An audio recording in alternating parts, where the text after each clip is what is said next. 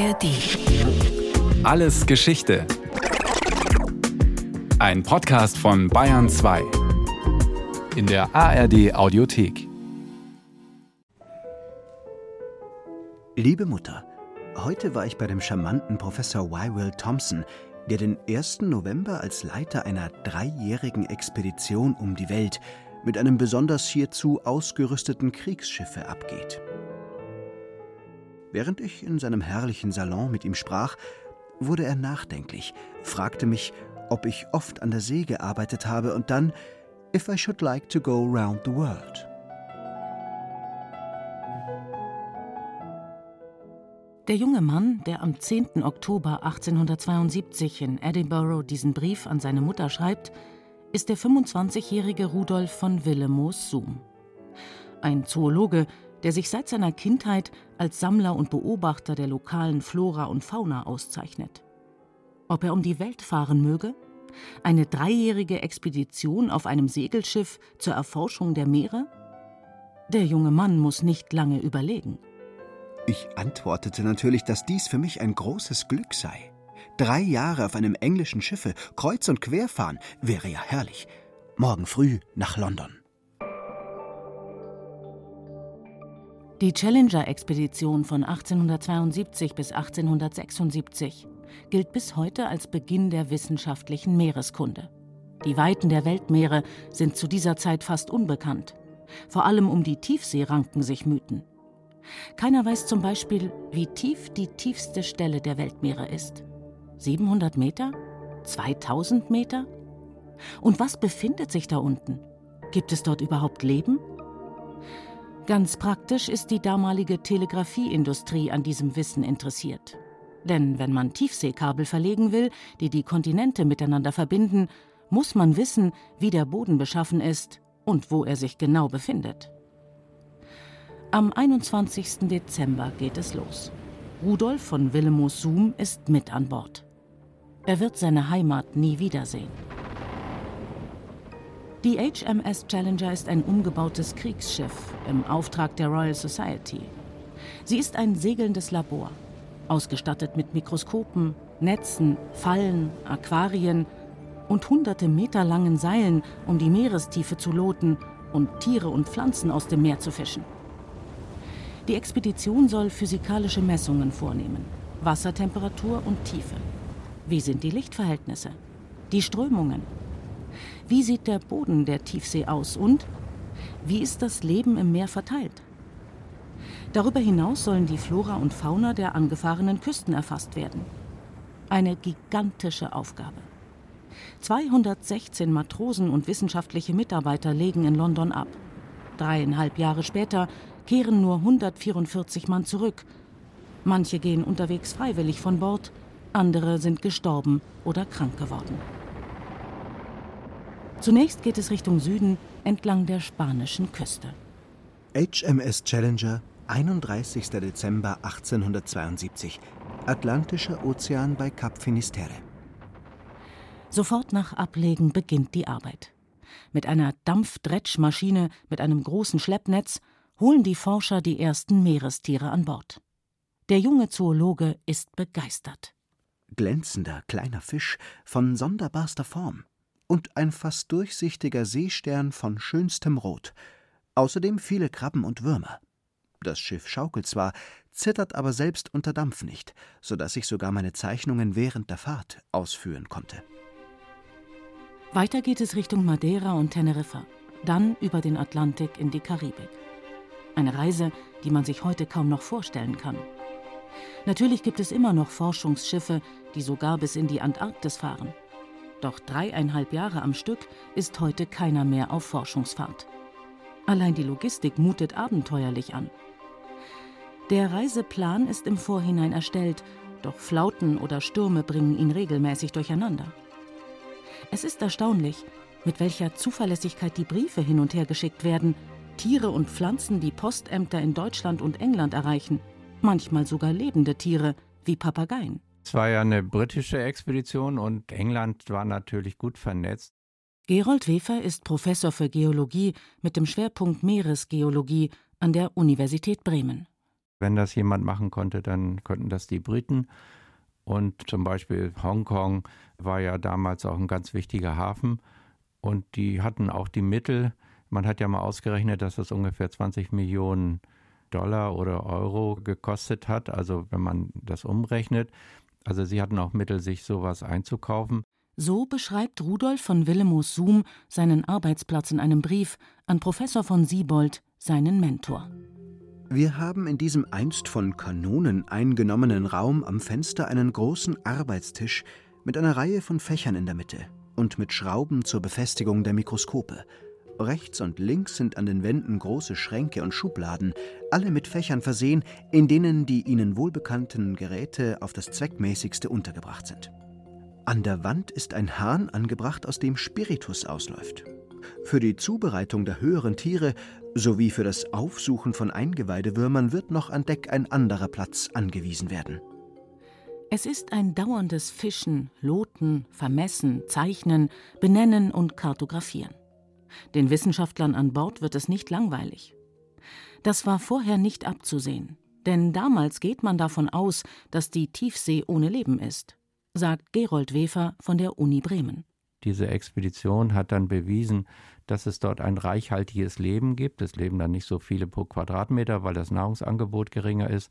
Aber dass es egal, ob es dort kalt oder hoher Druck, das keine Rolle spielt und dort sehr viele Organismen leben. Das war zum Beispiel eine ganz wichtige neue Erkenntnis, die mit dieser Challenger-Expedition erzielt wurde. Bis heute ist die Fahrt beispielhaft für die Meeresforschung geblieben. Denn es geht nicht nur darum, an Bord Forschung zu betreiben. In den 20 Jahren danach werden alle Daten ausgewertet, 50 Ereignisbände herausgebracht, insgesamt 29.000 Seiten lang. Das Besondere, dabei werden Forscher eingebunden, die auf der Challenger überhaupt nicht dabei waren. Zum Beispiel auch Ernst Haeckel in Jena. Er wertet die Radiolarien, Mikroorganismen mit bemerkenswerten Gehäusen aus. Und er hat wunderschöne Bilder gemacht und hat dann eine Atembestimmung gemacht. Und das benutzen wir heute noch als Beispiel, auch in Vorlesungen, äh, wie man sowas darstellt und wie sowas entstanden ist. Also es sind sehr viele Anregungen gekommen und es war eine ganz wichtige Expedition. Im März 1873 ist die Challenger mitten auf dem Atlantik, auf dem Weg in die Karibik. Seit 30 Tagen sind die Männer nun auf See. Bei Tische merkt man es nur wenig. Wohl fehlen Blumen und frische Früchte gänzlich, auch erscheinen oft Konserven aus Blechbüchsen, aber Tothühner, Hammel und Hühner leben noch hinlänglich, so dass das Dinner in gewohnter Ausdehnung serviert wird. Nur Briefe und Zeitungen entbehren wir sehr. Am Abend gibt es zur Aufmunterung Musik. God Save the Queen, Wiener Walzer und sogar ein deutsches Potpourri, wie Rudolf von Willemoos Zoom beschreibt, inklusive der Wacht am Rhein. Ein paar Tage später dann St. Thomas ist erreicht. Hier warten auch schon Briefe aus der Heimat. Dazu Bücher und Zeitungen. An Land geht die Sammelei weiter. Die Zoologen finden Kolibris, kleine Tauben, Pelikane und Fregattvögel, Tausendfüßler, Termiten und Spinnen. Die Funde der Challenger-Expedition sind heute wie eine Zeitkapsel, sagt Holly Morgenroth, Meeresbiologin an der Universität Exeter.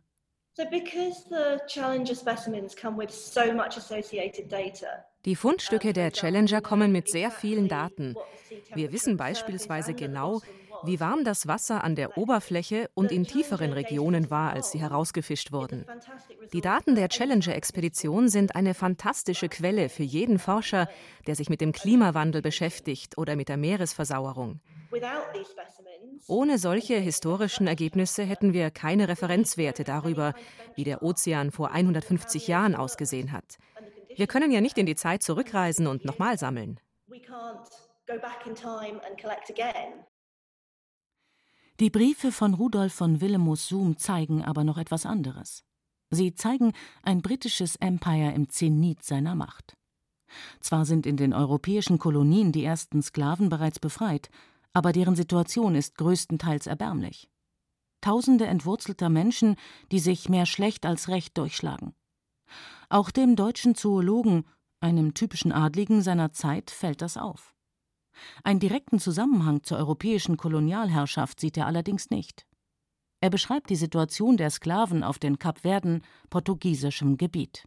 Nach dem portugiesischen Liberationsgesetz werden sie allmählich frei, eine zweifelhafte Wohltat, da sie sich dann völlig dem Nichtstun hingeben.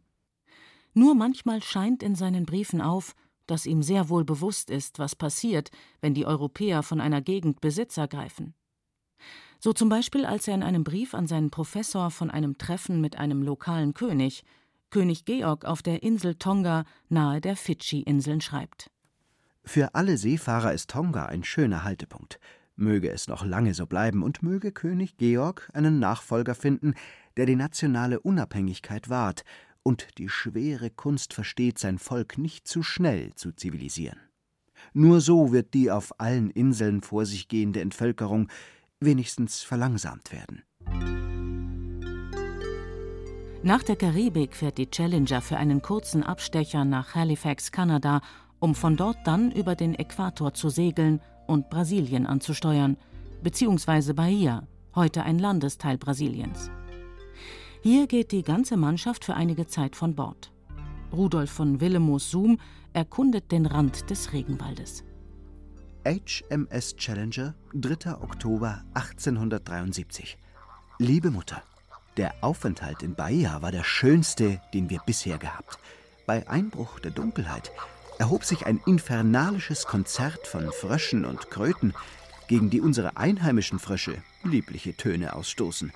Feuerkäfer, zolllange Johanniswürmchen durchschwirren die Luft, hier mit verdoppelter Macht leuchtend. In Bahia bleibt die Challenger fast einen Monat. Doch an Land ist es nicht langweilig. Die Offiziere und Wissenschaftler sind regelmäßig zu Empfängen, Abendessen oder Festen eingeladen. Die Funde der letzten Wochen auf See werden weiter bearbeitet, Briefe und Forschungsberichte geschrieben. Am 8. Oktober 1873 geht es wieder hinaus auf See. Ziel das Kap der guten Hoffnung, Südafrika. Von dort aus geht es bis ins Polarmeer auf der Suche nach dem großen Südkontinent, der legendären Terra Australis. Seit der Antike spekulieren manche Gelehrte, dass alle Weltmeere von einer gigantischen Landmasse umgeben seien, so wie das Mittelmeer im Kleinen. Die Challenger findet nichts. Immerhin, beeindruckende Eisberge kreuzen am 1. März 1874 das Segelschiff. Bald gleichen sie flachen, einförmigen Eissohlen, bald herrlichen Burgen mit Türmen und Zinnen, Erkern und Schießscharten. In ihren Höhlen, in die die See brausend hineinfährt, spiegelt sich das herrlichste Blau, und alle Schattierungen von Grün und Blau sieht man in ihren bald größeren, bald kleineren Rissen und Löchern. Wochenlang fährt die Challenger von Kapstadt bis nach Melbourne in Australien. Weiterhin wird gefischt, der Meeresboden und das Wasser untersucht, je nachdem, ob die Winde günstig stehen. So langsam haben die Passagiere genug, schreibt Rudolf von Willemoos Zoom. 14. März 1874. 41. Breitengrad, 340 Meilen südlich von Australien. Vorgestern ist unser letztes Schaf geschlachtet. Kartoffeln gibt es schon lange nicht mehr, aber das Essen ist im Ganzen nicht schlecht zu nennen, wenn ich auch gerne für einen Laib holsteinischen Schwarzbrotes einen halben Dollar bezahlte. Wir sind nun des Lebens an Bord herzlich satt und freuen uns gewaltig auf die Veränderung der Szenerie, die wohl in drei Tagen erfolgen wird. Und tatsächlich. Drei Tage später fährt die Challenger im Hafen von Melbourne ein. Rudolf von Willemoos Zoom genießt die Zeit in Australien, zurück in der Zivilisation. Er besucht das Museum von Sydney und staunt über Fossilien, die Ähnlichkeit mit merkwürdigen Fischen haben, die in Queensland gefunden wurden. Man darf nicht vergessen, erst gut 25 Jahre vorher hat Charles Darwin seine Evolutionstheorie veröffentlicht.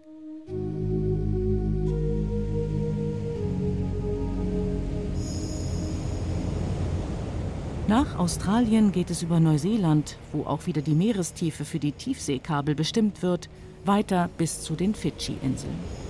Vor allem die Erkenntnisse aus der Tiefsee waren damals sensationell, sagt Gerold Wefer von der Universität Bremen. Denn von dem, was da unten leben sollte, ja, da gab es natürlich wilde Vorstellungen, aber diese Expedition hat ja auch sehr viele Bodenproben Unten an den Loten hatte man so eine Einrichtung, dass auch Sedimente mit hochgebracht wurden. Und da hat man gesehen, dass sehr viele Bereiche von so einem braunen Kalkschlamm bedeckt sind. Nicht, was auch ein Hinweis darauf ist, dass es dort Sauerstoff gibt. Und dass man das so, nehmen wir an, 3000, 4000 Meter Wassertiefe, dieser braune Schlamm, das ist ein Kalkschlamm und hat dann auch im Mikroskop gesehen, dass es da sehr viele Reste von Organismen gibt, Foraminiferen zum Beispiel, das sind so Einzeller, die eine wunderschöne, wunderschönes Gehäuse bilden. Ende des Jahres, am 17. November 1874, erreicht die HMS Challenger die britische Kolonie Hongkong. Wir sind in China. Was für eine tolle Szenerie. Rund um das Schiff Junken Sonderzahl. Im Schiff Chinoiserien aller Art. Waschkerle, Kuriositätenhändler, Porträtmaler, Schneider etc. Alle mit langen Schwänzen. Hongkong ist ein internationaler Treffpunkt. Hier finden sich Europäer, Chinesen, Händler, Kriegsschiffe und Beamte. Rudolf von Willemoos-Suhm ist mittlerweile ein erfahrener Forschungsreisender. Und die Arbeit wird immer anspruchsvoller, wie er am 2. Februar 1875 an seine Mutter schreibt. Philippinen.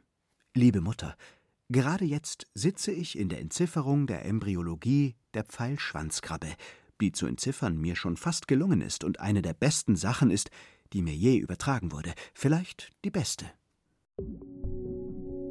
Kurz darauf lotet die Challenger den bis dahin tiefsten Punkt der Weltmeere in 8184 Metern Tiefe zwischen Guam und Palau. Von dort nehmen sie auch Proben. Heute weiß man, dass diese Stelle im Marianengraben liegt. Er ist einer der tiefsten Stellen des Meeres. Der Schiffsingenieur W.J.J. Spry beschreibt den 23. März 1875 folgendermaßen. Infolge des ungeheuren Druckes, welcher in dieser bedeutenden Tiefe auf den Thermometern lastete, waren fast alle Instrumente zerbrochen. Nur eines hatte den kolossalen Druck überstanden.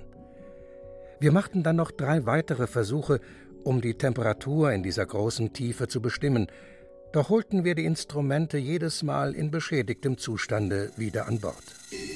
Gemessen wurde am Ende rund 2 Grad am Meeresboden, knapp 28 Grad an der Wasseroberfläche. Nach Hongkong geht es weiter bis Japan und Hawaii. Der sonst so zähe Rudolf von Willemoos-Zoom fängt sich auf See eine Infektion ein. Geschwüre im Gesicht, im Nachhinein vermutet man, dass er eine bakterielle Streptokokkeninfektion hatte, die damals leicht tödlich ausgehen konnte. Antibiotika gab es noch nicht. Am 13. September 1875, acht Monate vor Ende der Forschungsreise, stirbt der Zoologe an Bord der Challenger. 380 Seemeilen vor Tahiti, mitten im Pazifischen Ozean. Anscheinend hatte sich der deutsche Zoologe auf der langen Fahrt mit dem Chemiker Young Buchanan angefreundet. Er schreibt später einen Brief an Willemos Sooms Mutter. Mit ihm habe ich meinen besten Freund hier an Bord verloren. Selbst Monate später kann der Verlust, den die Expedition damit erlitten hat, noch nicht ganz erfasst werden.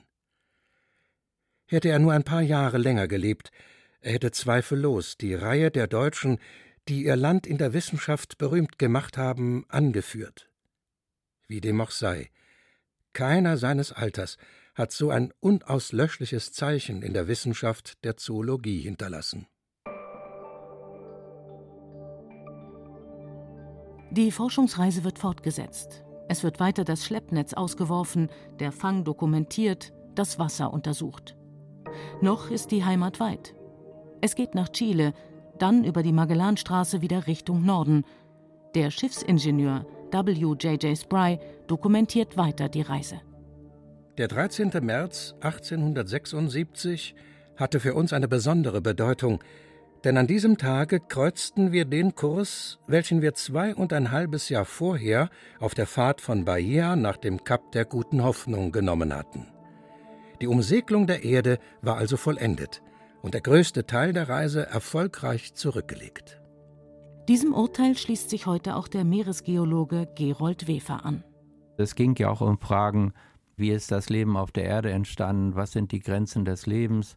Und das war ja nicht nur diese Expedition, sondern die ganze Zeit war ja geprägt von, von so einem Aufbruch äh, Wissenschaft zu entwickeln, mehr über die Erde und auch andere Phänomene zu erfahren. Und da ist das eine ganz wichtige Expedition, die Standards gesetzt hat, die Beispiele gegeben hat, wie man es machen soll und muss. Und da folgten dann andere und die haben darauf aufgebaut. Zum sechsten und letzten Mal überquert die HMS Challenger den Äquator. Am 16. April 1876 erreicht sie die Kapverden. Fast zu Hause. Am Morgen des 24. Mai sahen wir, als wir zwischen unzähligen auswärts und heimwärts bestimmten Schiffen hindurch in den Kanal segelten, zum ersten Mal wieder die englische Küste durch den leichten Nebel schimmern. Noch ein paar Stunden dampften wir, dann waren wir in Portsmouth und ankerten nun am Abend des 24. Mai nach einer Abwesenheit von drei und einem halben Jahr wieder in englischen Gewässern. Die Challenger hatte rund 130.000 Kilometer zurückgelegt, alle Weltmeere befahren und vermessen. 20 Jahre dauerte es, die Ergebnisse auszuwerten. Bis heute kann man Ausstellungsstücke in Museen in ganz Europa bewundern. Ein letztes Wort des Bordingenieurs W. J. J. Spry. Endlich war der letzte Tag, der 12. Juni, herangekommen, wo alle unsere innigen Beziehungen zueinander getrennt wurden – wo jeder der Mannschaft der Challenger seinen Weg ging, um unter Freunden und Verwandten der trauten Heimat stilleres Glück zu finden. Das war Alles Geschichte, History von Radio Wissen aus der Staffel Mensch und Meer. Diesmal mit der Folge Die Challenger-Expedition von Yvonne Meyer. Gesprochen haben Katja Amberger, Werner Hertel, Rainer Buck und Anna Greiter. In der Technik war Ursula Kirstein, Regie Sabine Kienhöfer, Redaktion Thomas Morawetz. Lust auf noch mehr Geschichte? Dann können Sie oder könnt ihr alles Geschichte History von Radio Wissen abonnieren in der ARD Audiothek oder überall, wo es sonst noch Podcasts gibt. Und wer noch mehr zu diesem Thema hören oder schauen möchte, da lohnt sich ein Blick in die Show Notes. Hi, ich bin Sebastian Betzel und das ja, sicherlich, äh ist der Kaiser. Im neuen Podcast Beckenbauer, der letzte Kaiser von Deutschland, erzähle ich euch das ganze unfassbare Leben von Franz Beckenbauer.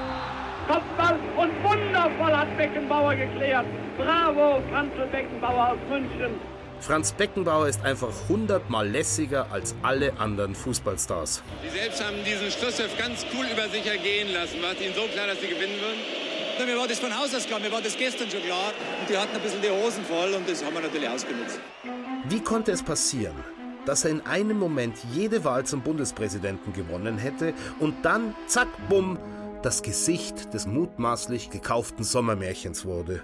Dann kamen natürlich die ganzen Vorwürfe wegen der WM-Vergabe 2006, äh, die erstunken und erlogen sind. Günter Netzer, Joschka Fischer, Paul Breitner, Sibylle Beckenbauer, Harald Schmidt, Almut Schuld, Arndt Zeigler und noch viele, viele mehr im Interview. Hört rein.